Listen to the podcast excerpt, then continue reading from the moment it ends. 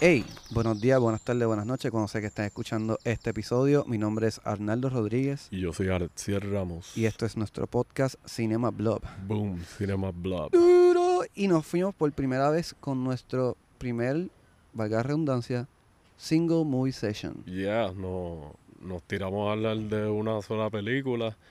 Este, que by the way, no lo menciono ahorita, pero sí, ya se sobreentiende, se cumplen los 15 años del estreno de Children of Men. Ah, se ¿de cumple en verdad? septiembre, pero pues como es este año, pues lo Ah, celebramos es cierto, antes. cierto. Hay que celebrarlo antes porque en verdad es una película que estábamos hablando mucho en estos días y la queríamos traer como primero, maybe como el primer movie, single movie session y se nos ha dado. Que Y es una película que es reconocida, pero que nosotros usualmente tratamos de traer muchos proyectos que son un poquito más underrated o qué sé yo. Pero como dijimos eh, durante el episodio, fue un commercial flop. Y es como Exacto. que es una fucking obra maestra, so todo el mundo debería verla. digna de, de hablar de ella. Este, eh, hablamos, eh, hay un poquito más de spoilers que la otra vez Sí. dijimos que lo íbamos a hacer no lo hicimos tanto. Aquí hay un poquitito más, no Sí, brincamos no- tanto el charco. Nos portamos bien, pero como que ahora vamos Sí. por de spoilers. So, como Así que- dijimos durante, si no la han visto, pues Beware. esperen, véanla y vuelvan. Exacto. O si no les molesta, pues escúchenlo. Exacto. Así que nada, saben que nos pueden seguir por, las diferentes redes sociales. Este, tenemos, bueno, realmente en, en- en Facebook y en Instagram. Como Eh, Cinemablog, eh, nos pueden escribir por Gmail, cinemablog.gmail.com. También nos pueden conseguir en varias plataformas. Estamos en Spotify, Google Podcast, Apple Podcast y Palma Anchor. Acuérdense de, de darnos nuestros reviews, eh, las estrellitas y comentarios para que nuestro podcast salga saliendo en las plataformas como que mira, escúchate este podcast, escúchate este otro. Si les gusta algún episodio en específico, por favor, si pueden, like. compártanlo. Y le dicen a otra gente, mira, si les gusta este tipo de películas o whatever, este flow, escuchen esto que está bueno. Exacto. Así y pues nada, esperamos que disfruten el primer single movie session de muchos que vamos a hacer. Yes. Este, paquen y sirvan algo y enjoy. Vamos allá.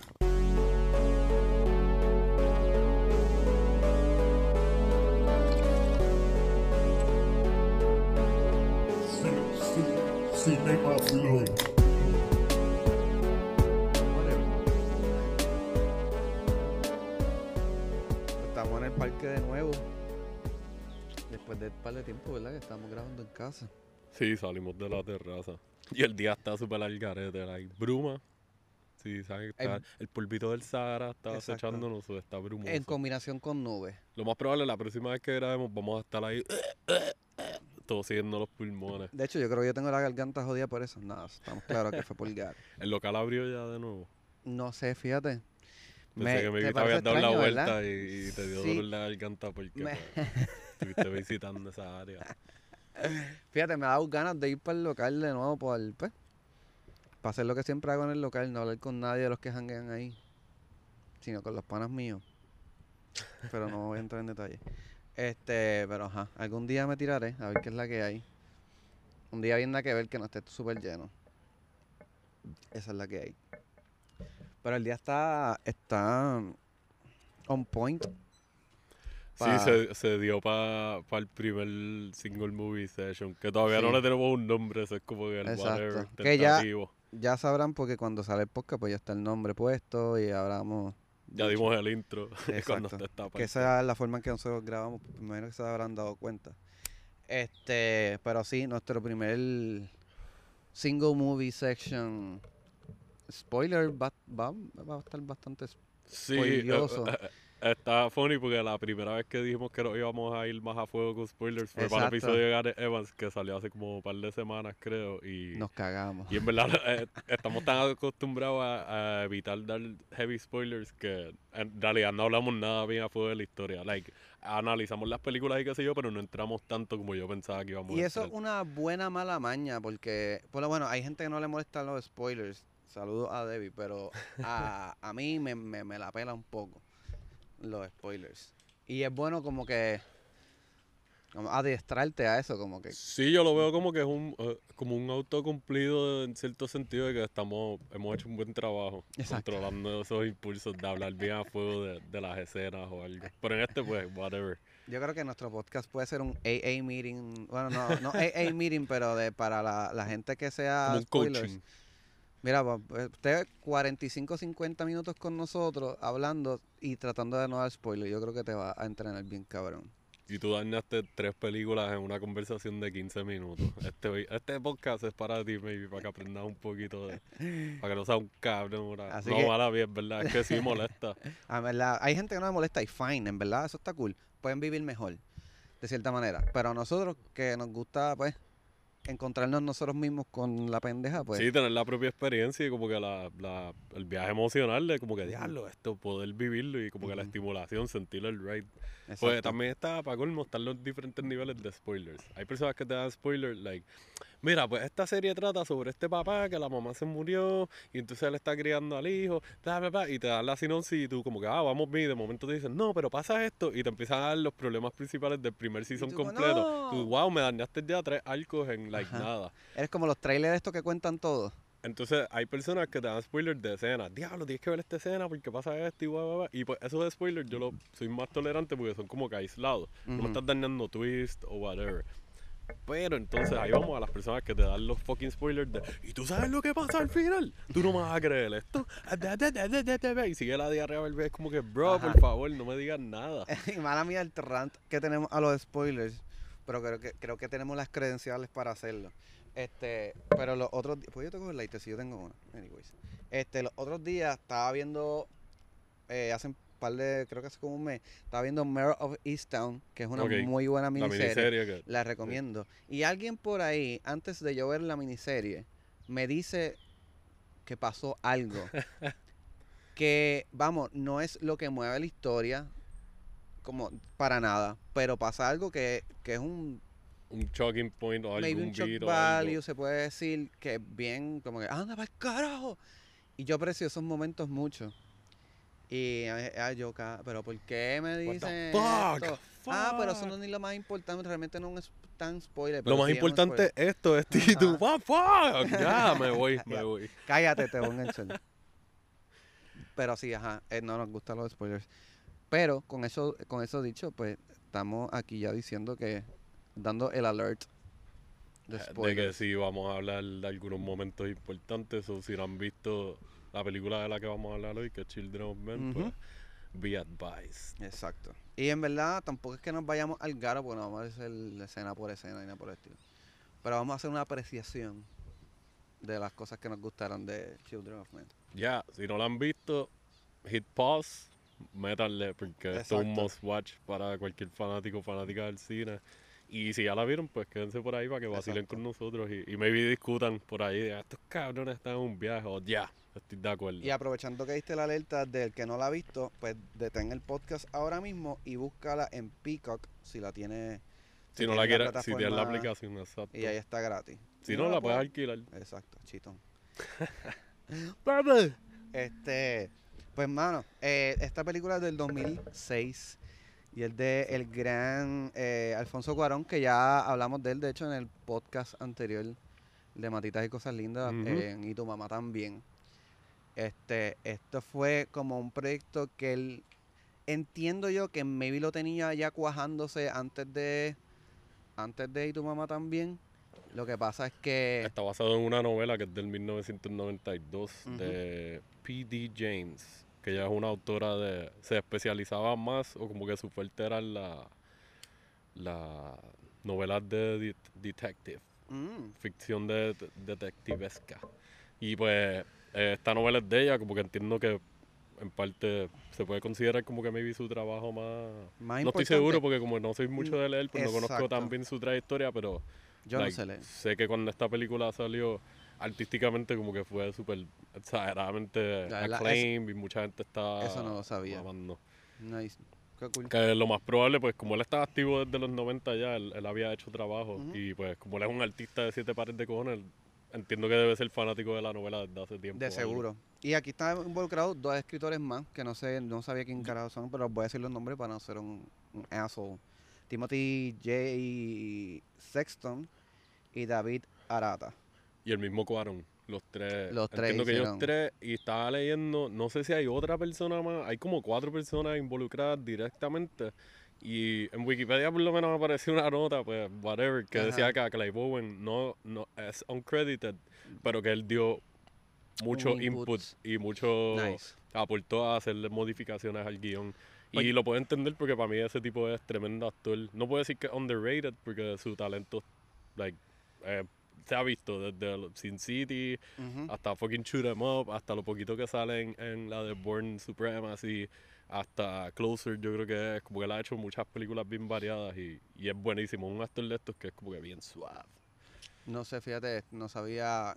Porque yo lo busqué en, en IMDb y ellos te dan como lo preliminar, lo que es oficial, que son pues son tres escritores oficialmente. Y, Sí, te ponen a la autora también como que hasta Ujú. basado en la novela de ella. De hecho, no me salió la, la autora, a menos que no busque bien, o sea, que hay una zona, una escena, un- una escena.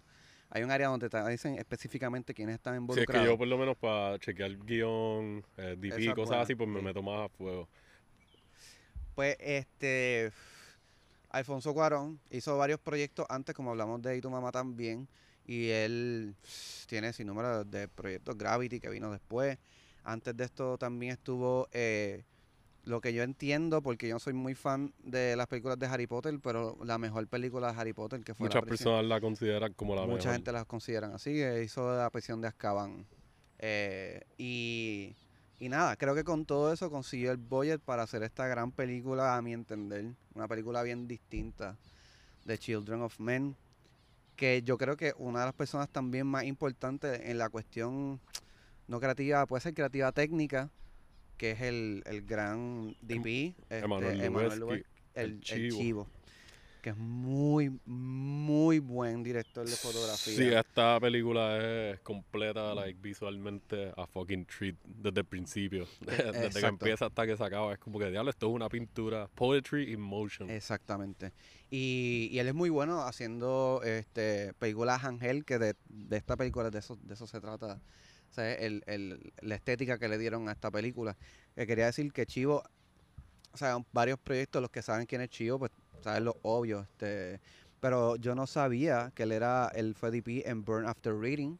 Sí. Tú habías Cuando mencionado que fue en Birdcage. Birdcage, que ese yo no lo sabía hasta que estaba haciendo el research. Este, hizo también una película que yo vi hace tiempo, que es una pichara, no sé si tú la has visto, yo la vi por una clase, que fue como agua para chocolate de una... Diablo, hace años. De él una- también de él, eso, no exacto, sabía. Exacto. Papi, pues, es un duro. Ellos se criaron juntos, o, o no sé si fue juntos o simultáneamente eh, en la misma área, o algo así, o que ellos se conocen desde hace un montón de tiempo. Un montón, montón de tiempo.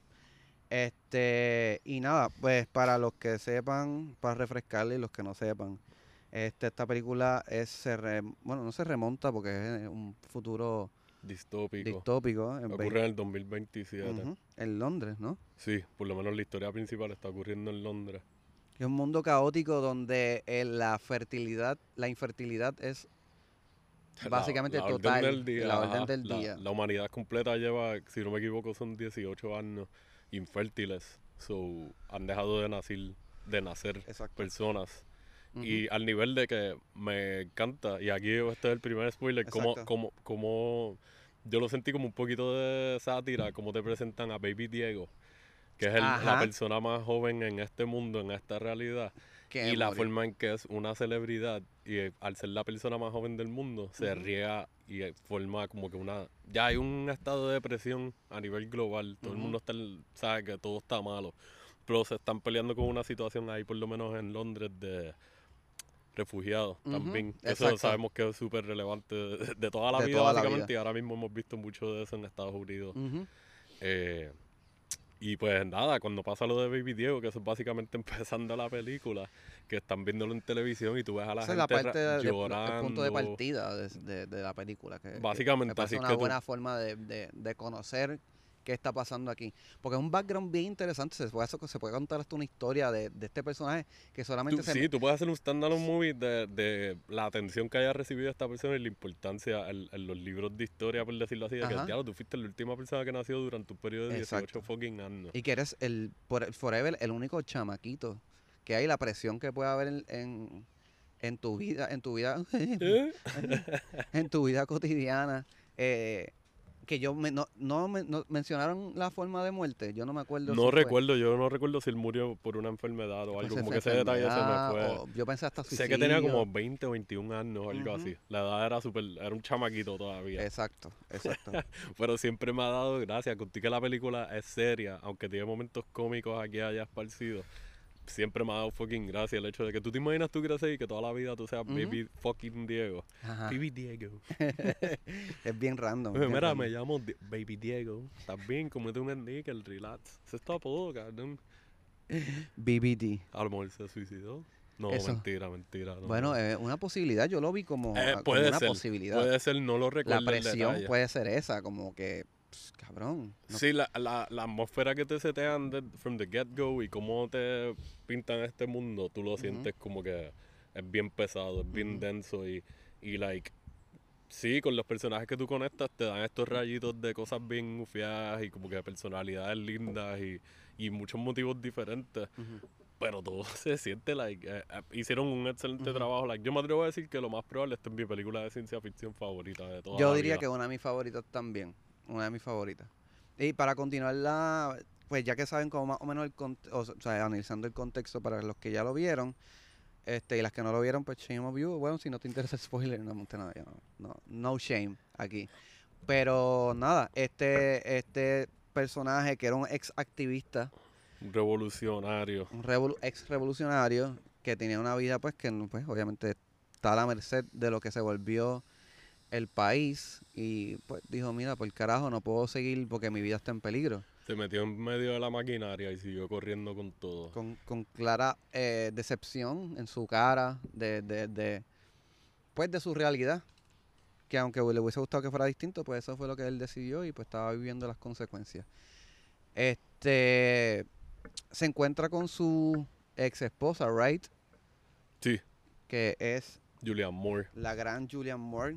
Que se llama mis- Julian el personaje. Es una de mis eternas jevas de, de chamaquito. Yo estaba. ah, Yo estaba. Todavía, papo. Sí, yo la O sea, amo. es dura. Es bella, cabrón. Es bella. Y se ve como que en todo lo que sale, la película más mierda que salga, like, ella siempre sobresale porque like, es una dura, punto. Que de hecho, la primera vez que yo vi, creo que a Julian. No sé si fue la primera vez, pero una de las primeras veces que yo la vi fue una película que grabaron una escena aquí en Puerto Rico que fue Assassins. ¿Ella sale ahí? Sí, Yo no me acuerdo de ella, esa película, ella no la Electra, ella es, la, tiempo. ella es una hacker. Sale con, con este Antonio Bandera. Y que hace un- Stallone el otro, que. Antonio Banderas es un villano legendario. Pero ese no es el punto. Sí, que aparte de eso lo grabaron en el convento, si no me equivoco, o, o algo Eh, así. Habían el- unas escenas que eran Al frente de un edificio que es por el parque este, que la Plaza de Colón creo que es, Ok. me parece.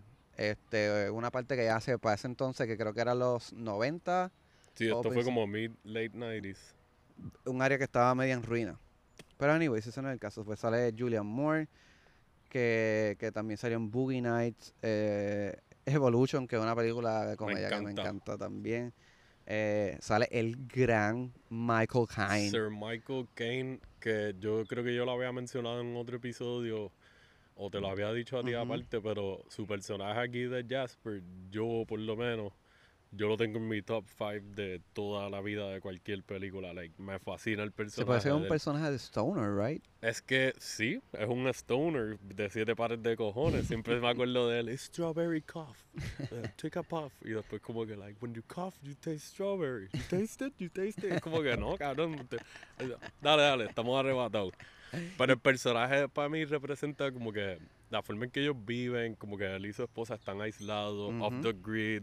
Es este personaje que, pues, es, es- es educado. Que eso me gusta, como que estos tres personajes que son como que de los más que te enseñan un poquito de personalidad bien, bien desarrollada. Se nota, ellos tienen una historia y una relación los tres, porque Michael Caine es como si fuera, eh, no recuerdo si él es el papá de Julian Moore. Siempre he tenido esta duda y siempre se me olvida si él, es, si él y su esposa son los papás de Julian Moore. Ok. O él es como una figura paternal de ellos Para desde ellos. chamaquitos, desde que eran Desde cuando empezaron la revolución. y la o sea, universidad. Eso como que esa duda ahora mismo estoy, Es no estoy per- muy claro. perdón. Es muy posible eso. No, no me pero acuerdo. me encanta la, como quiera la relación que ellos tienen y la dinámica de que te dejan saber como que esta gente no se ven hace años y cada cual tiene una vida súper diferente y llegaron a compa- compartir un camino en algún momento, pero cuando se encuentran es como que la dinámica está ahí todavía y like, Exacto. como encontrarte con panas de chamaquitos que tú no jangueas con ellos hace tiempo y cuando estás ahí cayeron en Es tiempo como- de nuevo. Exacto, exacto. Que de hecho, que ahora que mencionaste, el, el- el área donde ellos viven, que es súper lindo, cabrón, esa escenografía de la casa así metida en... en- Súper hipitona, Bien rústica, como que bohémica. Él es el y, clásico hippie. maderita y una arquitectura bien linda que tú dices como que like yo quiero vivir en esta película. A mí no me importa lo que está pasando Exacto. alrededor, yo quiero vivir en esa casa. Está bien lindo, en verdad, a mí me gustaría también. Este... También, ya que estamos hablando de los de como que los actores y actrices principales, eh, Chiwetel Ejiofor, Nombre es otro complicado. Qué bueno veterano. que lo dijiste tú porque yo no sabía cómo lo iba a decir. este que pues él sale en Doctor Strange, sale en Four Brothers, este ha salido un montón de películas súper buenas, es otro veterano también. Él sale también en 12 Years of uh, Slave, Exacto, protagonista. exacto. Que no sé si estuvo nominado al, al Sí que, Lu- Oscar. que Lu- yo creo que sí, pero Lupita fue la que, Sí, que que se lo llevó.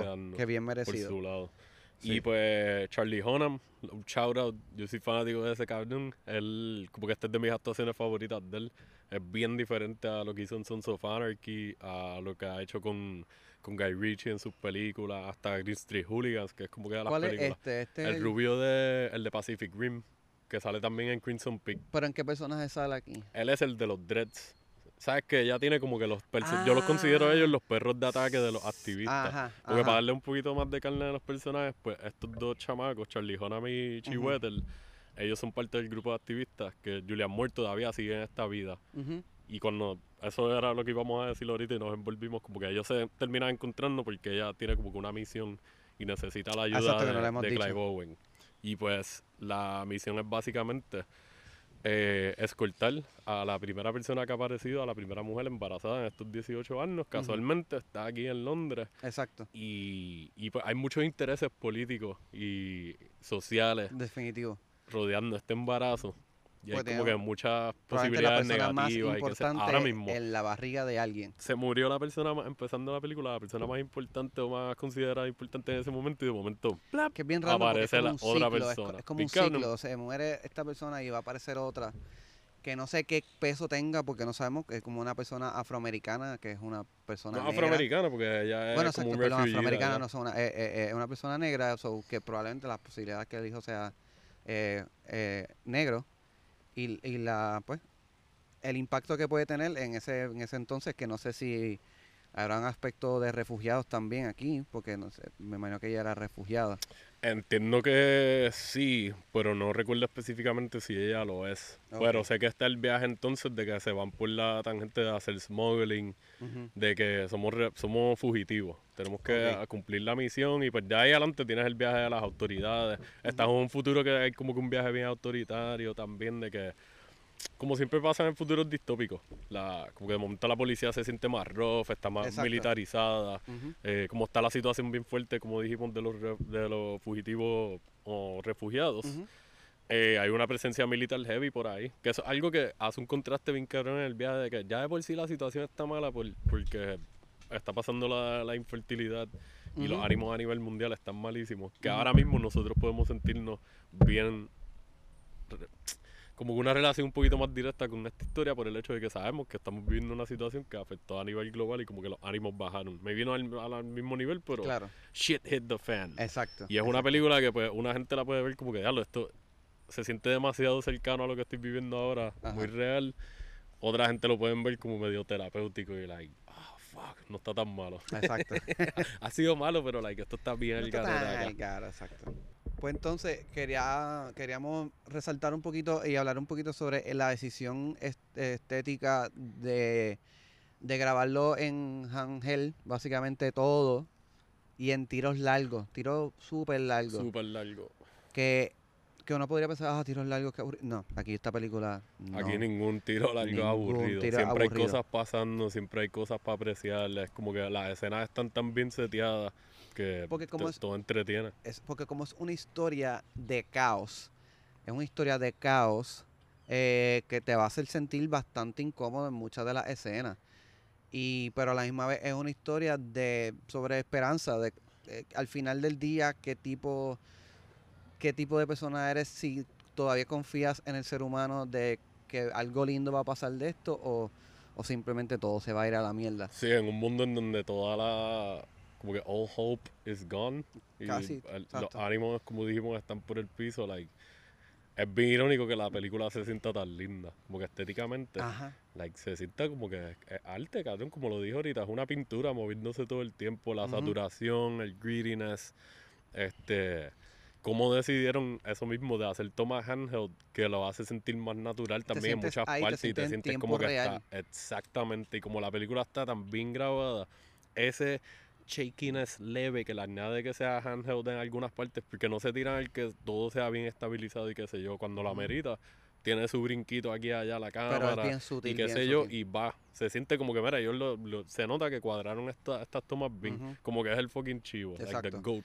Y como tú sabes que a, Chivo le gusta mucho la luz natural, está, y están hablando de que, que mu- muchos actores ni técnicos disfrutaron el hecho de que tenían que grabar, ya estar grabando a las 6 de la mañana o antes.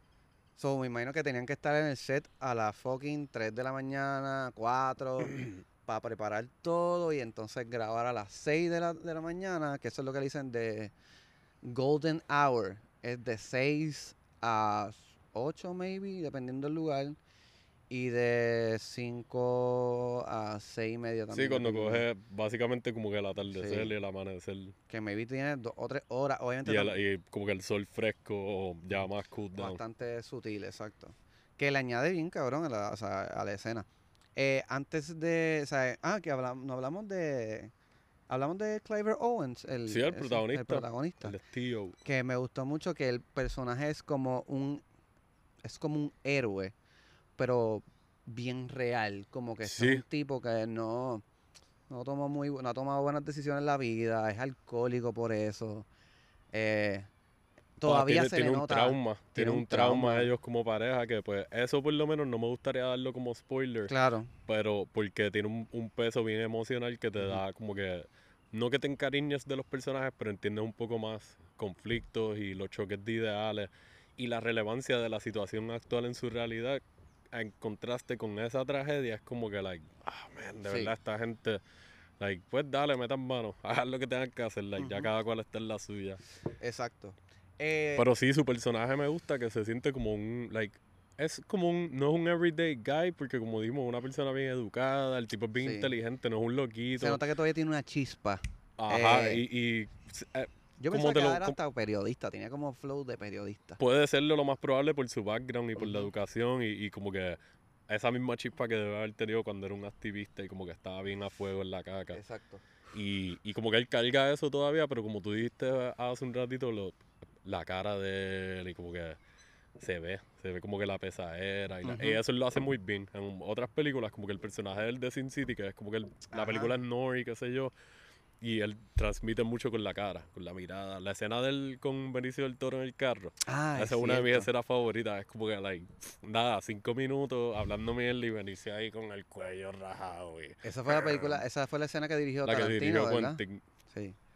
Pero sí, Clive Owen, como dije, es tremendo actor y, y este personaje para mí él, él lo, lo manejó súper bien. Y la química entre él y Julian Moore, específicamente aparte de él y Michael Caine, y los tres juntos como tal, es como que fluyen back and forward Ah, para mí. fue, eh, fue bien, no voy a decir cuán, cuán- ok, el tiempo que duró la, la dinámica, a mí no me hizo ruido, a mí me pareció una buena dinámica entre los, entre los, entre los tres o entre el corillo. Eh, vi gente que estaba diciendo que, que su, eh, su dinámica no era muy creíble eh, por unas reacciones de, de, de Moore. Este, pero no sé, a- yo me la, me la creí, yo sentí que, que hubo algo en algún momento dado que se sentía. Específicamente una escena que vamos eventualmente a hablar de ella. Pero quería mencionar, hablando del- del protagonista, esta escena que él tuvo con. ¿Ese era un hermano de él? ¿O.?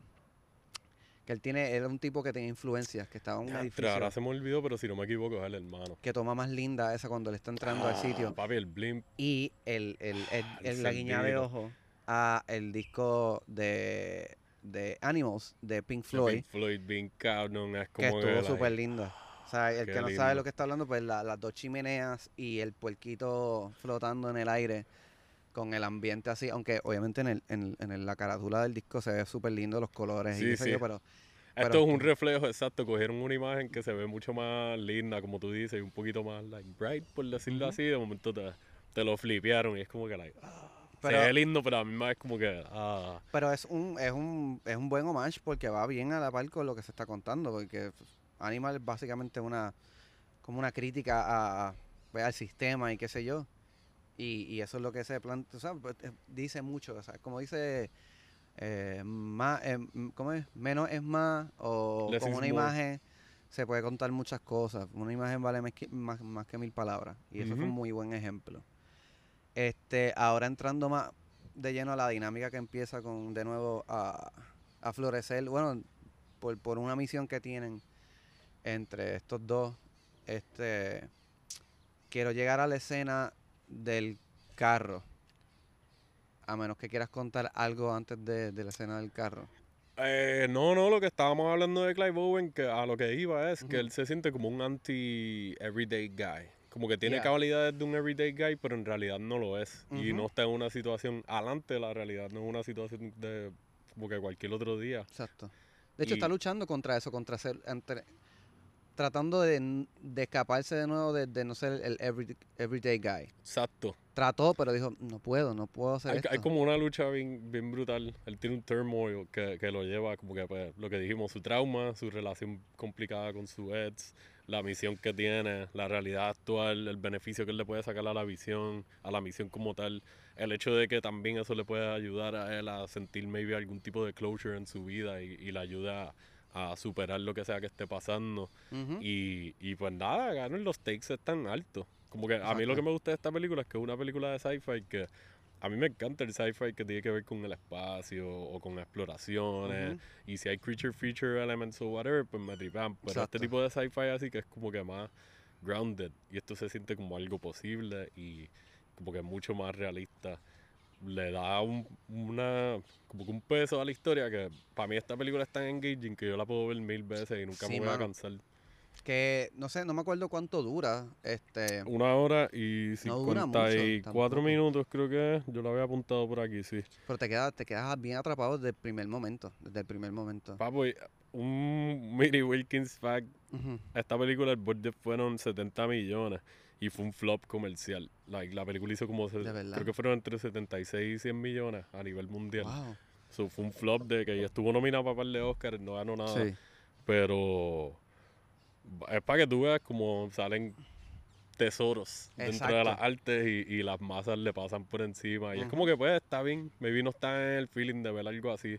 También para esta película es del 2006, haber salido muchas películas comerciales de sci-fi media eh, Ujú, raritas que a lo mejor eso espantó a mucha gente, no sé. Exacto. Que después yo me imagino que el Cua- Cuarón dijo, ¿sabes qué? Fuck it", Y después hizo... Vamos, cuando vino con Gravity. Gravity, que el budget es como de 125 millones o algo. No, mentira, yo creo que es como 90 millones o algo así.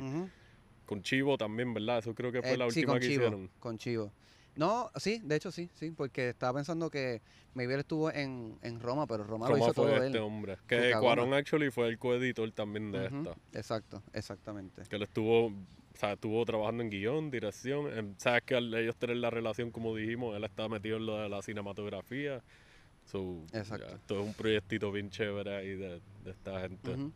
Pues entonces, eh, después del encuentro un poquito hostil de parte de, de esta expareja, de, ¿cómo se llama este? este De Clive Owen, de Tío. de Tío y la esposa se llama... Julian también. Julian, Julian. por su nombre, eh, que fue un poquito hostil el en- reencuentro, y le plantea esta idea de hacerlo, pues él lo- no lo pensó tanto, lo pensó bien poco. Y ahí va y pasa lo de la escena de, de esto, y entonces voy a la escena en, en el encuentro de del cuando se encuentra con esta persona, que escena más bonita esta de La, la del carro. no, la de ellas cuando se encuentra con, con, con la pues con la mujer que está embarazada. Ah, sí. Eh, esa escena. eh, entre like, no sé. vacas, entre vacas que, que están como una máquina de, de lactar, algo así. que pues son me pareció un porque yo ronqué ahí. ¿no?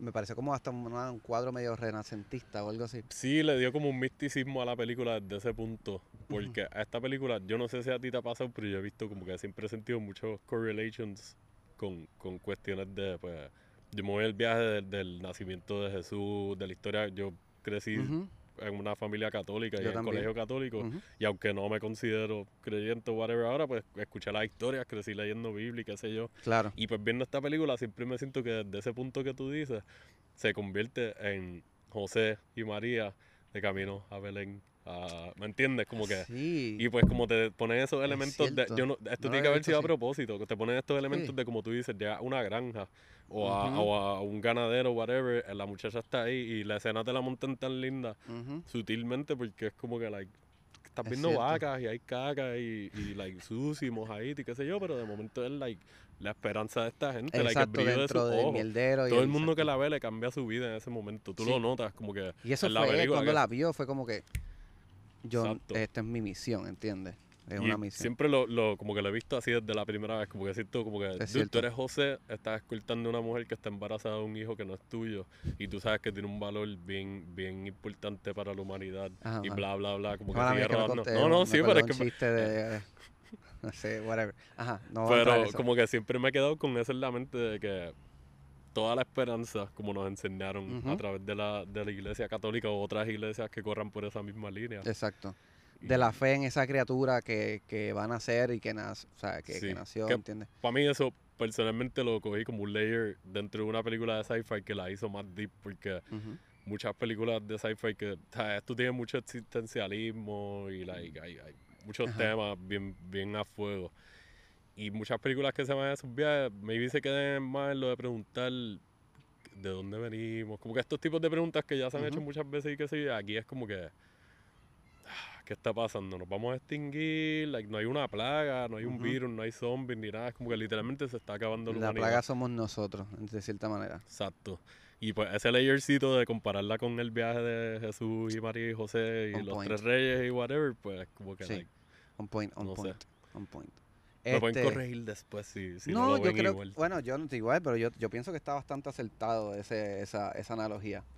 Que ahí podemos entrar, este, ya en esta escena que es, una de mis favoritas overall, es la escena en el carro, cuando ella está, este, la, la, la, pues, el, el protagonista con la muchacha, mala mía se va con los nombres, tú ayúdame a hacer los nombres, pues que yo soy caca. Este, y está pues la, la embarazada y básicamente su cuidadora, se puede decir. Este, y es una escena bien nítida, que lo curioso de esto es que no hay cortes y todo pasa dentro del carro y hay movimiento. Que para el que no sepa, que, que, que vio, que ha visto la escena, tú dices, ¿cómo carajo lo hicieron? Y yo me puse a ver el making of los otros días. Este. Y la cuestión es que es un carro preparado, riqueado, eh, o sea, preparado, que tiene un. está encima de un mini carro como go-kart, que tiene unas plataformas a los lados. No tiene techo, no tiene un techo como tal, tiene un- como un techo medio algaro. Sí, como tiene, para bloquear, me imagino, o pero- algo. porque tiene un, un segundo piso.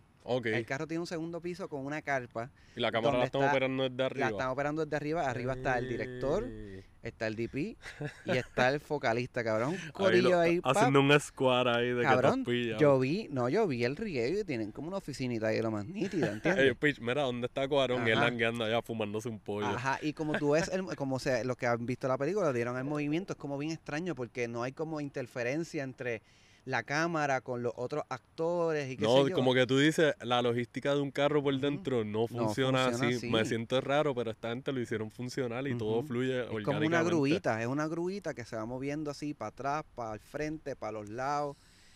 Y como en todas las escenas, esto es una, una coreografía también. O sea, son escenas largas que tienen que coreografiar.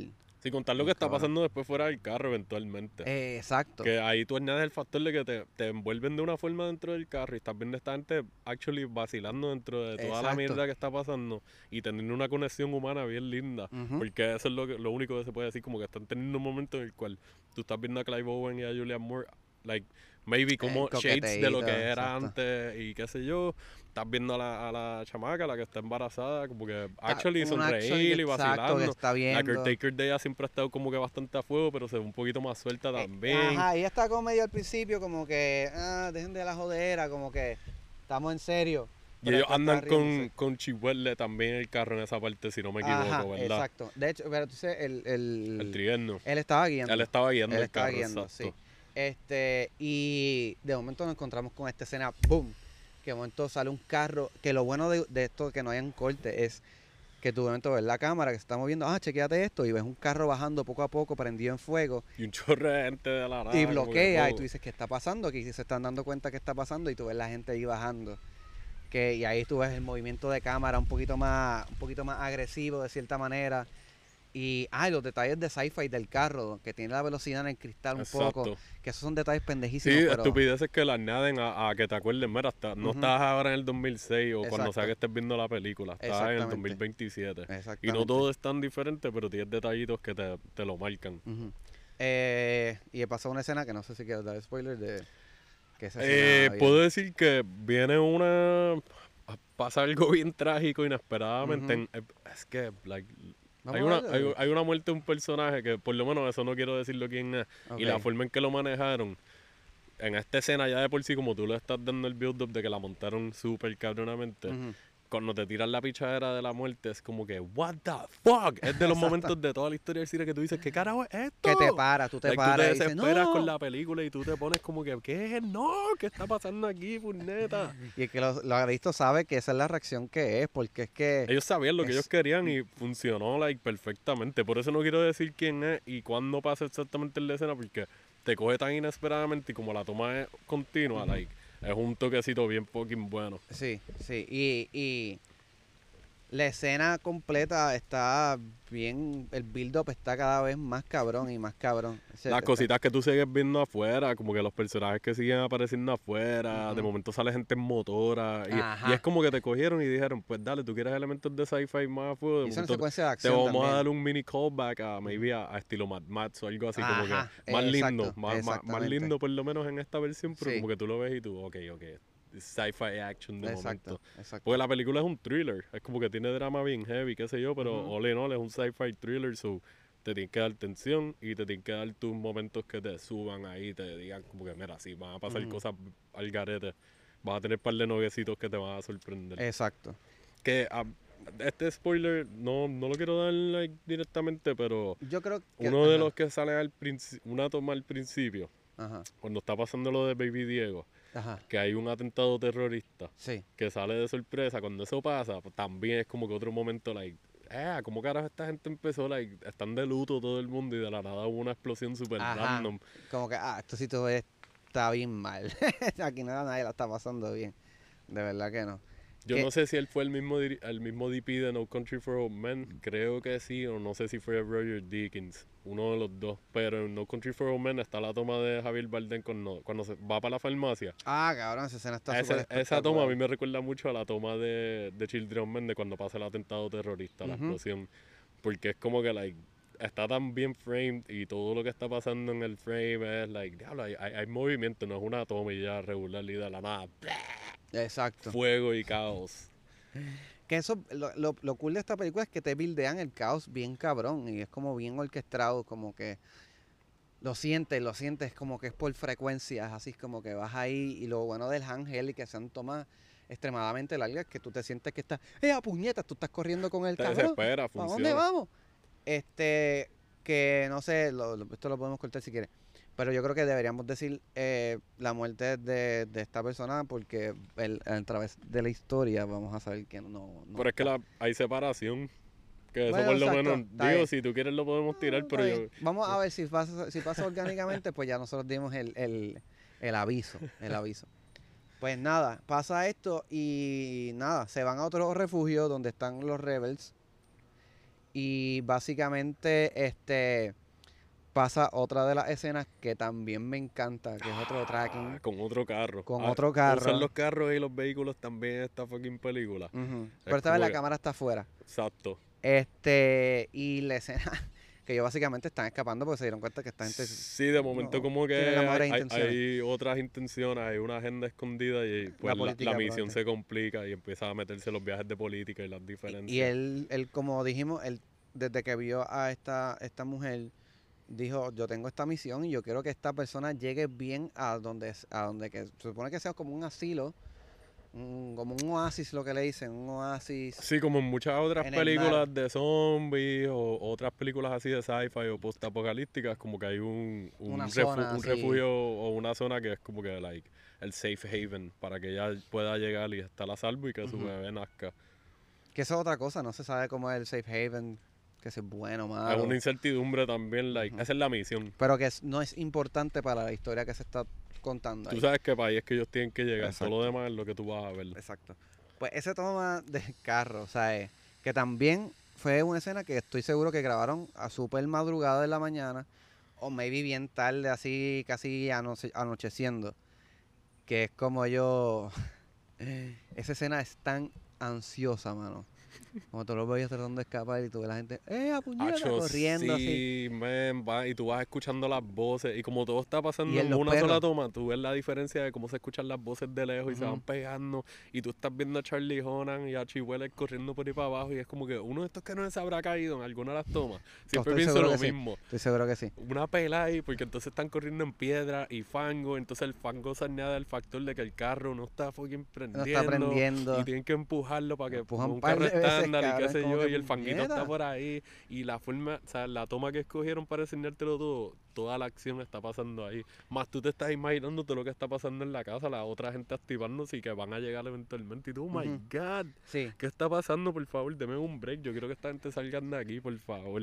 Y el elemento perro, que es algo tan diminuto, pero crea tanto a la ansiedad de que hay unos perros corriendo que son rápidos, que... Que a eso también lo del sonido, de que te vayan pegando los perros ladrando y tú estás acá como que, oh my god, Sí. los perros los van a coger, no, la muchacha está prendida, no quiero que la muerdan, puñeta". Pero esa escena fue otra escena de acción que la manejaron súper bien y no hay, creo que no hay ni pistolas que yo recuerde ni nada. Es como que No, la acción hubo- es hay- lo que está pasando. Hay pistolas, pero Ah, deciden verdad. no disparar porque Exacto. Alguien, de hecho, el, el personaje de este, de- del, del, ¿cómo se llama? El, el Charlie, Chihuel, eh, se me olvidó. Chihuel- Chihuetle. Chihuetle. Él, él dice, no disparen, don't shoot. Don't shoot. Ni para el carajo. Pues Ah, pues él dijo, hay un tiro, no me molesta ver este spoiler, como que hay un tiro que es bien ansioso, que el, el de los dreads, ¿cómo se llama? Charlie? Hunnam Él está en el cristal con una pistola. corriendo. Y dice, I ¿verdad? got a clear shot. ¿Qué tú dices? He did. Y me dice, don't shoot. Y ahí mismo como que, ay, ahí mismo para la puerta, ve, pendejo. Y Sí, ya. Este cabrón estaba en diablo. Bye bye. Pero, Hacho, en verdad, esa es una otra de mis escenas favoritas. Que yo creo que de, de los tracking shots son tres. Los main tracking. Los, los main features, se tiran par de pichaderas gufiaditas sencillas, pero Sí. como que hay tres atracciones. Exacto. Que aquí volvemos a, a la casa de Michael Kine. Este, y la dinámica de otro oasis, ¿verdad? Que se Sí, van- que habíamos hablado de que pues el viaje de que vive en esta casita off the grid, bien fucking linda, con weed y su comida. Está con su esposa, que pues ella tiene una enfermedad, o Exacto. está bedridden. Y la re- es tan lindo como enseñan esa relación. Te lo juro, hasta de chamaquito cuando la vi la primera vez que no me sentía, like, maybe emocionalmente Attach, como f- fully. Exacto, y más maduro y qué sé yo. No apreciaba maybe cosas así. Y tú ves las interacciones de él y con su esposa enfermita. Y, y qué sé yo, como que el cuidado. Y el- como te dije, uno de mis personajes favoritos. Y es como que tiene una personalidad tan linda que es como que, dude, si esta persona existe en vida real, yo tengo que conocerla. Yo, exacto. Y Yo de necesito hecho, por lo o sea, menos escuchar un día todo lo que me pueda decir de las historias de su vida y janguearle y fumarnos y todos los juegos que podamos. Y que para terminar de joder, de joder se notaba que le cocinaba, cabrón. Como que, Le da cariñito, vamos, un stoner metido en la cocina ahí, que Ajá. sepa cocinar, es como que ya tú sabes la que hay. lo cool de esto es el también, lo importante de este personaje dentro de la historia y el balance que trae. Porque no solamente es como que es, él es el comic relief, de cierta manera, y como un péndulo, es como que, no un péndulo, como que él marca como una línea de tranquilidad siempre. ¿Entiendes? Sí, de cierta y- manera. Y también funciona como una voz de. Me vino de la razón porque el personaje de Clive Owen, como hemos dicho, él, él- él se ve como una persona bastante analítica y bastante determinada cuando actúa, a menos que tenga que improvisar al momento con pistola o whatever, que eso Ajá. es diferente, Que pero... Esa es otra cosa que parece que Cuarón daba bastante, bastante abierto a improvisaciones en, la, fu- ah, fuego. en las escenas.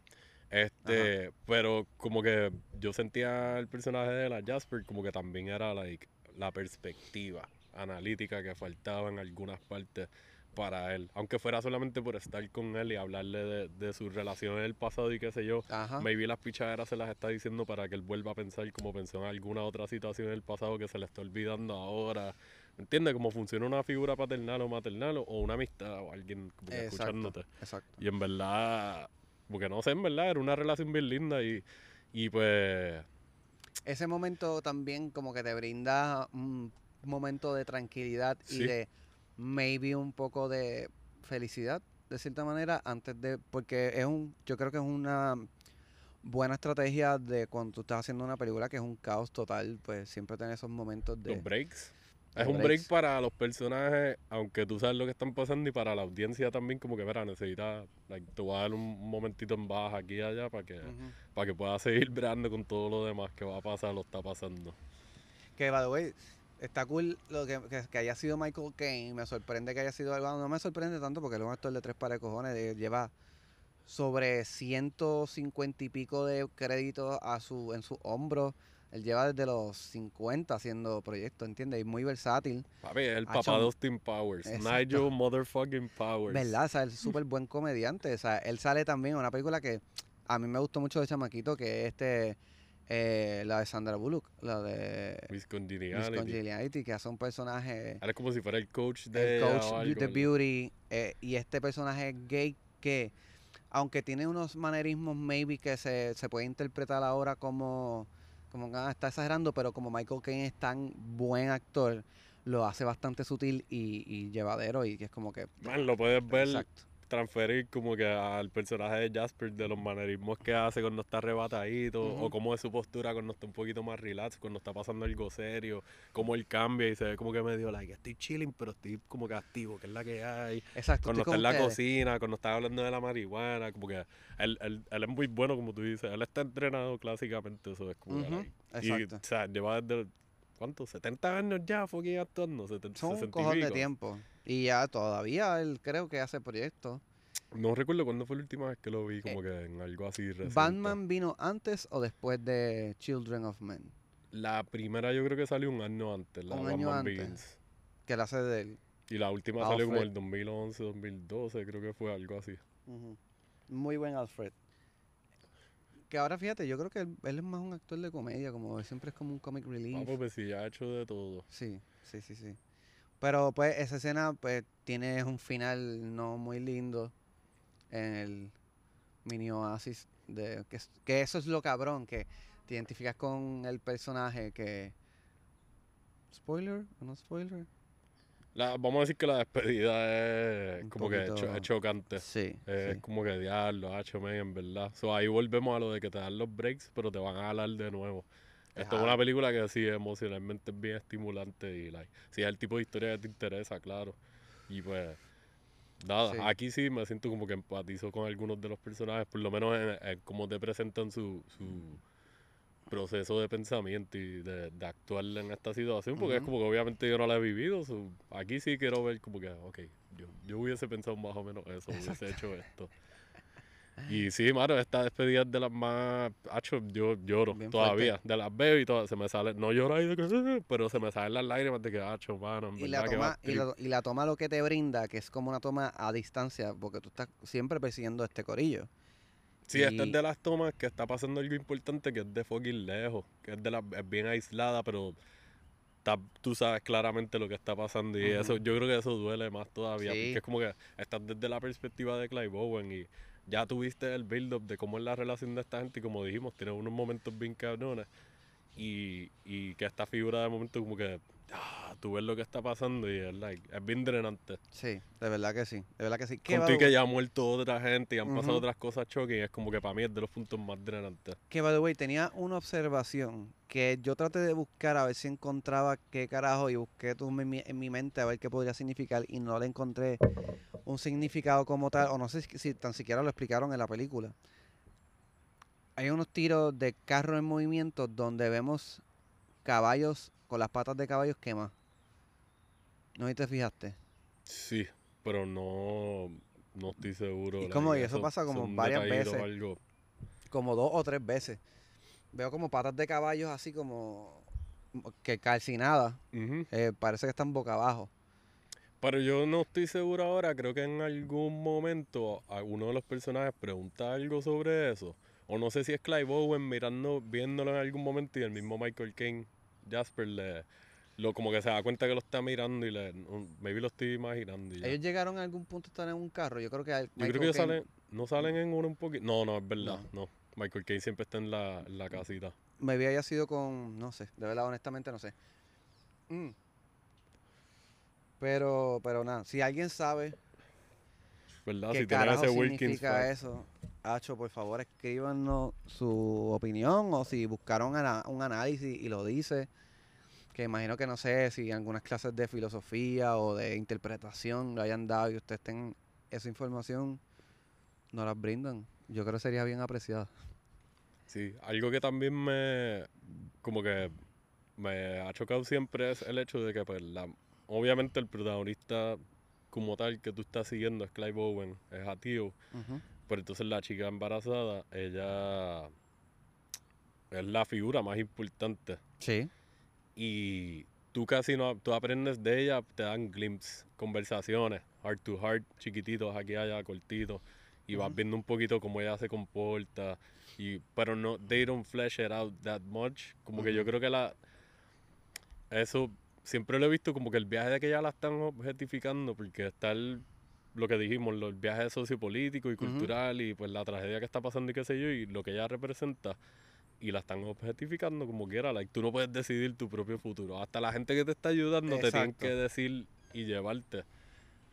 Y eso es un bad trip bien cabrón porque ella está entre medio de todas estas cosas. y es como que este bebé va a nacer. Y después que tú ves todo lo que pasa, dices, este bebé va a nacer y va a estar trepando paredes.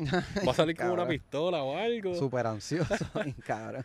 Porque es bien intenso y ella está pasando un montón de estrés y like, uno sabe, Sí. cualquier persona que sepa sobre, sobre, embarazo, hasta lo básico, es- debería ser sentido común, como que una mujer embarazada no debería estar en situaciones estresantes. Que es un Y hecho. eh, todo lo que ella se expone aquí, emocionalmente, físicamente, visualmente, viendo lo que le está pasando a otra gente, las pocas relaciones que puede tener aquí y allá, que ya de- fueron desechables, como que tú tienes que seguir tu camino. Es bien intenso y como que ella tiene un camino bien fuerte, aunque no te lo enfocan bien cabrón en ella, como que ella Ujú. tiene un camino bien fucking fuerte. Que ese es otro análisis interesante. Una vez que nace, si nace el, el bebé, eh, spoiler, en verdad, nace. Este, ¿cuál es, cuál sería la vida de este niño? O sea, ten- sería un símbolo meramente de hope. ¿Qué garantías hay de que las cosas se pongan mejor una vez que nazca el bebé? ¿Qué, qué, qué tipo de vida? ten- posiblemente, ahí es que viene la pregunta de Alfonso Cuarón que te quiere re- meter en la cabeza. ¿Cómo tú lo ves? ¿Hay esperanza? ¿No hay yo, esperanza? yo estoy como que no me gusta quedarme in between, pero es como que yo pienso en la incertidumbre, como hablamos ahorita, de eso mismo, de que no sabemos qué es lo que hay al otro lado. Eso es simplemente lo que ellos le dijeron que tienen que hacer. Y también está, pues, eso mismo, como que dice las cosas no cambian, siendo un pesimista. Y si ella simplemente, y termina siendo una mamá ahí esclava en algún otro lado, Claro. no es un safe haven, nada. O si los matan y ya, y se quedan con el bebé. Es como que hay un montón de cosas bien malas que pueden de pasar, vertientes. como también pueden haber posibilidades buenas. Yo lo veo como que representa la, la, eso mismo, la esperanza. Porque a la hora de la verdad, la muchacha está siguiendo a ciegas. Exacto. Contigo ella no tiene más nadie, no tiene más opción, porque Pero está embarazada y Él notó en este hombre la, el, la convicción de llegar hasta las últimas consecuencias para que esta persona llegue lo más a salvo posible. Y ellos conectan. Ahorita habla- Sí. estaba hablando de las conexiones de los personajes principales, like estos tres, Michael King, Julian Moore y, Clive Owen, pero ella y él tienen una conexión Y una conexión que se eleva más. Como todavía. dije, no la tienen que darle tanto desarrollo bien a fuego, like exposición, pero la- los momentos que tienen son meaningful, lo suficiente para que tú veas que la relación está ahí ya. Y hay una en particular que yo creo que eso demuestra o marca este una conexión más allá de otra, de otra cualquier persona por, por lo que pasa. Este. Ajá. Que en esto sí no voy a dar porque es una, una escena bien interesante eh, visualmente.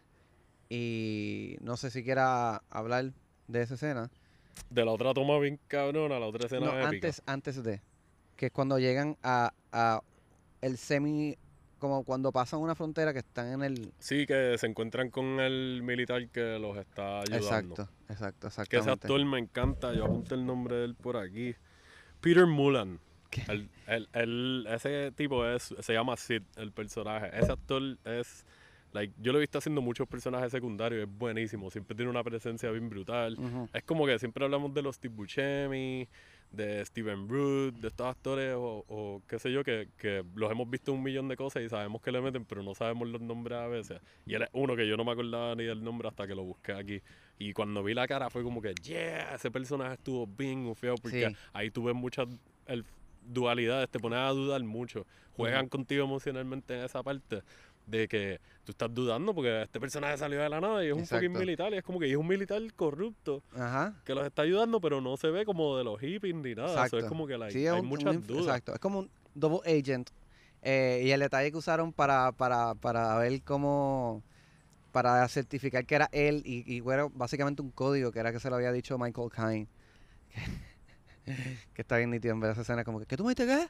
¿Verdad? ¿Cómo carajo fue que él le Dijo dijo? algo, tú eres fascista o algo You así. fascist pig o algo you así. fascist pig. Él, "Ah, no, tranquilo. Y ah". es- como que la, la, y la escena la montan tan... Eso es un comic relief que te tiran de Michael Caine like, cabrón. después un nuggecito. mira, tú debo así, cuando te encuentres este cabrón, tú vas a ir con un puerco fascista. Hazme caso, hazme caso. Y el cabrón, Yo no conozco a este tipo. vas a decir que le diga un militar que es un puerco fascista.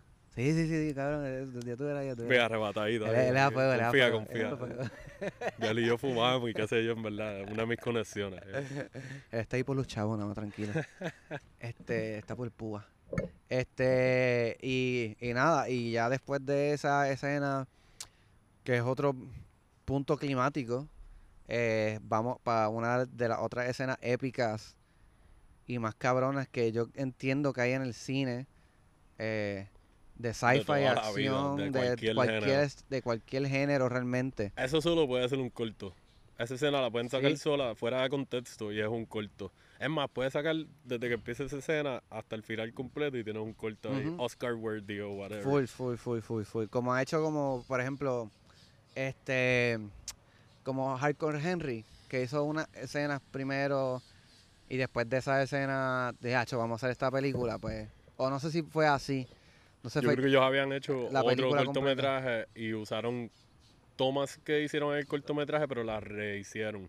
Ok. Como que las volvieron a grabar y pues con más chavos en otros sitios. y- pues si las ves side to side, si no me equivoco, como que vi un making de eso. Pero este, es, like, todo lo que pasa aquí es épico. Ya aquí estamos en el punto de que está como tú dijiste, estamos en el punto climático de que, ok, este es el endgame. Vamos a ver qué carajos va a pasar aquí, vamos a ver qué pasa con la incertidumbre que tenemos como Exacto. Y es, like, intensidad pura. Sí, mano, y tiene dimensiones. Este es céntrico de lado a lado, de arriba a abajo. Corriendo, hay shaky, hay como que tomas un poquito más eh, estáticas, por decirlo así.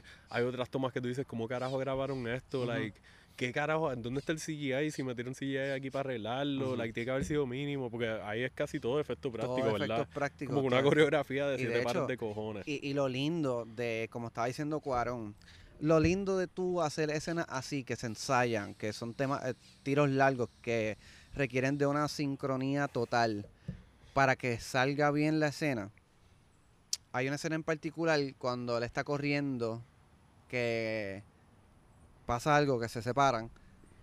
Él pasa por, por un bus y cae sangre en la cámara. Sí, Esto fue un accidente total. De hecho, de hecho, checate, esto es un Wilkins fact bien cabrón. Cuando está pasando eso, Cuarón dice, ah, corte. Pero como hay tanto ruido de tanque, no lo escucharon. no lo escucharon. Y siguieron Chivo siguió por ahí para abajo.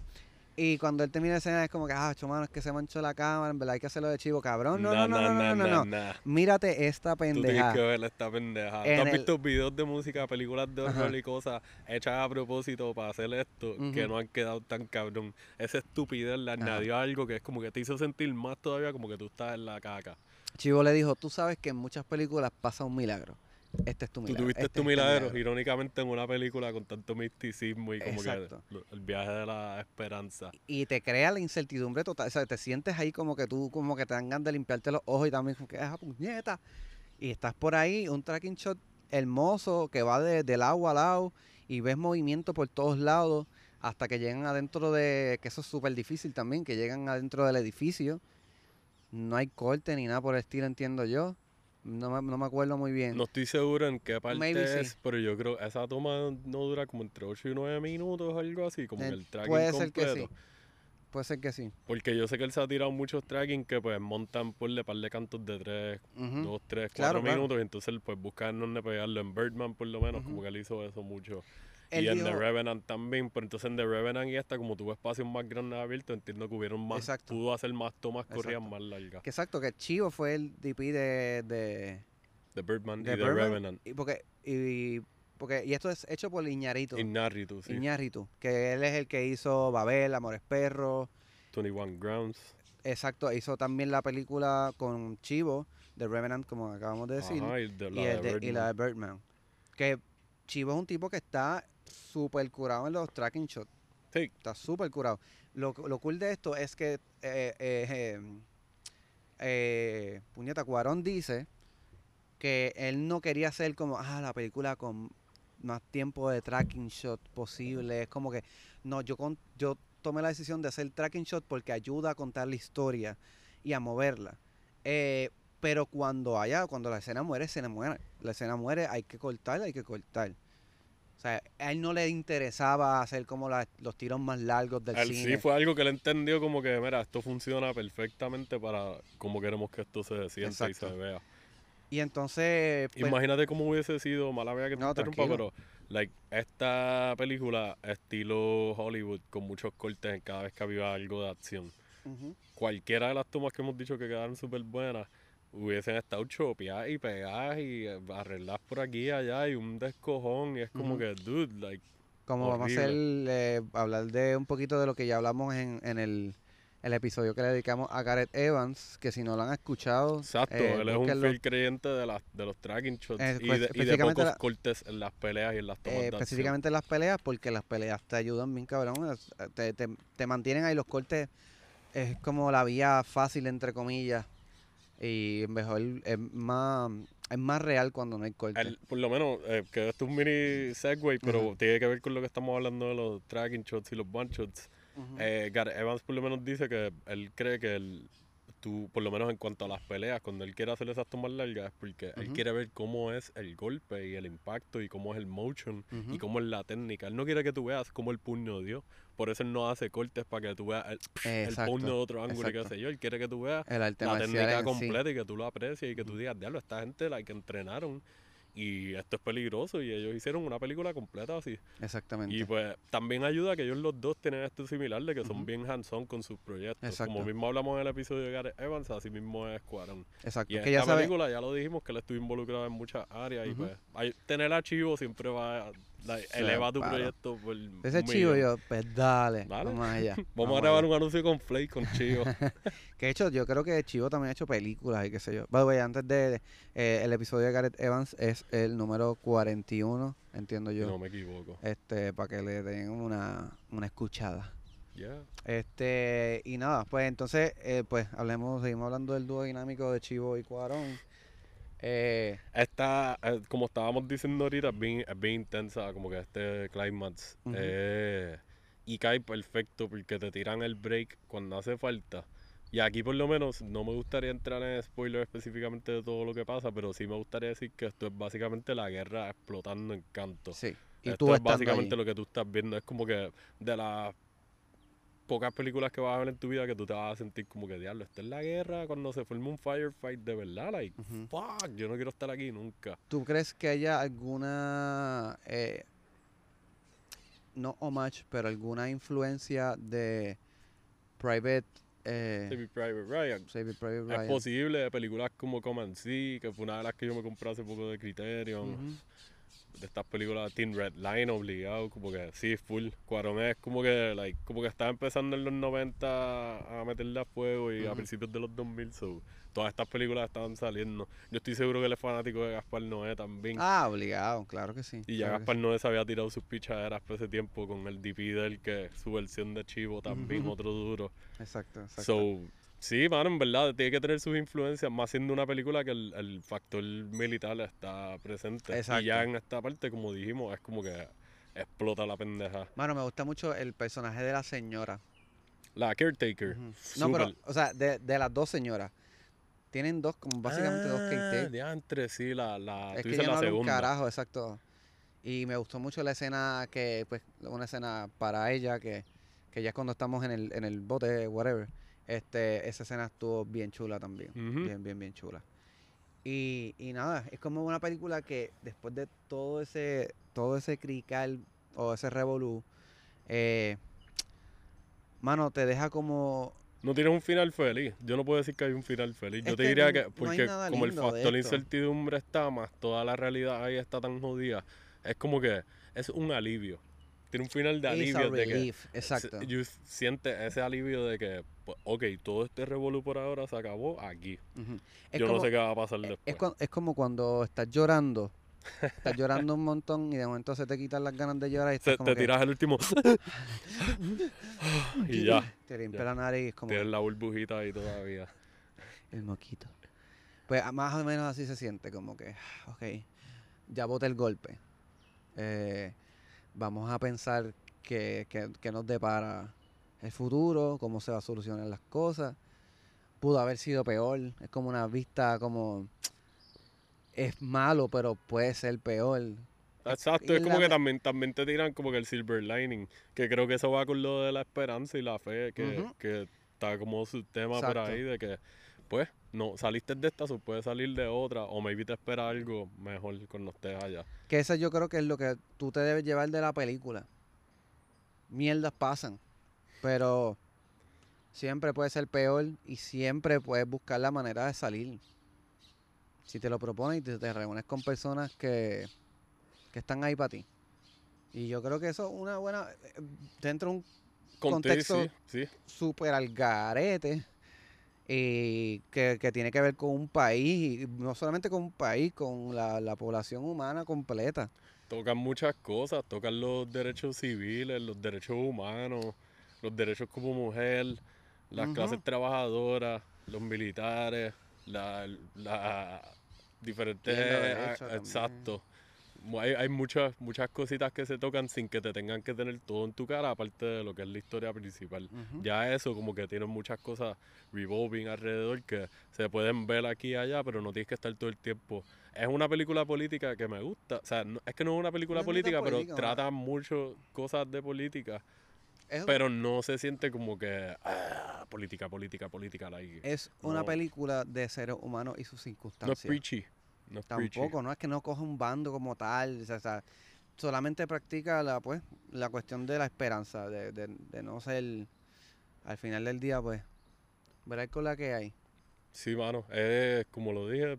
Sí, es mi película de ciencia ficción favorita. Y yo también. digo que todo el mundo, like, te gusta el cine. Y aunque la película no te termine gustando, la, like, tienes que verla.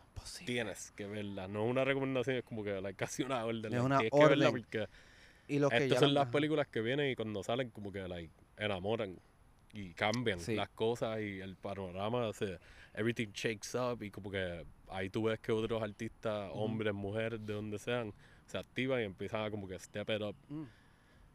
Y el que no, y el que ya la ha visto es una super película para verla de nuevo y de nuevo y de nuevo. Sí, tiene muchas cosas, tiene acción, tiene drama, tiene su toquecito comédico, comedic por aquí y allá. Y visualmente, como hemos dicho mil veces, un fucking treat. La música también está Sí. on point, como que el score que le hacen está... no busqué que la eso no lo música, busco pero- tampoco. Shame on us. Sí, bien cabrón. Pero también ayuda un montón a la escena, a la escena, o sea, a toda la película. A toda la película y el final también es como que, Jesus, ok. Así que Para el que no la ha visto, que pues si te mamaste el podcast, te, pues te felicito. Y Dimos spoiler, pero también nos No tanto. mantuvimos todavía. Poco a poco. viste, nunca podemos Baby como que irnos full. No pero sé. vamos a hacer otro single movie session y vamos a volver a, a como que escoger. So, si tienes alguna recomendación de Sí. algún must see o alguna película que quieran que nos sentemos a discutir más a fuego, pues nos Y avisen. abrimos un chat también a ver si, o sea, en el foro, en nuestras páginas de Instagram y Facebook. Y nos vamos en debate, o sea, debates buenos, este, para demostrar nuestros puntos de vista de cada película. Así. Sí, full. ¿Sabes qué? Antes de que terminemos. Te, te iba a comentar que a mí me gusta mucho How I Met Your Mother. Y A mí también. hay un, ¿tú la has visto completa? Sí. Pues un mini spoiler de How I Met Your Mother. ¿Sabes que hay uno de los personajes que le dicen en algún momento que no puede tener hijos? Sí. Y como que lo hace un episodio que cambia la narrativa un poco y se convierte como que, ah, How I Met Your Father o whatever, Ajá. o Your Mother, esta de acá. Pues viendo ese episodio de nuevo hace poco, como había visto Children of Men hace unos meses. Me fui en el viaje de como que comparar, like, diablo, la parte de este estado de depresión y el bastriz de esta gente es como que nosotros hemos hablado de lo del viaje de tener hijos, no tenerlos o whatever. Yo por lo menos, maybe, no sé, no algo que he dicho como que definitivamente. Pero si se me da, pues dale, I'll step up. Pero no es lo mismo tú decidirlo y tener ese poder en tu vida a que te digan de momento, mira, no, like, no. No importa, no vas a tener hijos nunca. Y como que eso tiene que haber sido un shock tan grande en vivir en esta realidad y como que de momento a todo el mundo a la misma vez. Hasta la gente que no quería tener hijos se van a sentir mal y como que, Sí, full. ah, diablo, yo pude haber donado esperma o, like, óvulos o algo así. Yo pienso donar esperma. Yo- Buena suerte. I don't think you're gonna have any takers, pero dale. Pero sí, mano, en verdad hablando claro, es como que, like, ya lo habíamos discutido un poquito más ahorita, pero eh, siempre, a- ese episodio casualmente, como yo he visto, How I lo más probable lo he visto como cuatro o cinco veces Oh, ya, wow. like, de fondo y, like, en televisión, en reruns y en Netflix, o en Hulu, en donde sea que esté. Y he visto ese episodio un par de veces y lo he pensado un par de veces ya, como que, like, oh my god, pobre Robin. Mm, ¡Del spoiler, no! lo Eso lo podemos cortar. Yeah. Pero nada, véanla si no la han visto, revéanla si la vieron ya, está en Peacock. Este, Pónganse al día, dura. de verdad. Esto es una obra maestra contemporánea y like old timer del cine que todo el mundo tiene que verla. exacto. Se flopió en el cine, pero que, que se siga ex- exponiendo y viendo Y por nunca ahí. es tarde, no se vio mucho en el cine, pero ahora puede coger su- sus vistas. Y ahora con nosotros va a explotar con cojones, ¿entiendes? Esto se lo va a ver todo el mundo. Así que nada, Ya, Eh, un chorrido, pop. por Children of Men, Alfonso Cuarón y el Gran Chivo. Y todo su equipo que en verdad se Exacto. haber fajado bien Hasta cabrón. los PAs. Salud. Cinema Flow.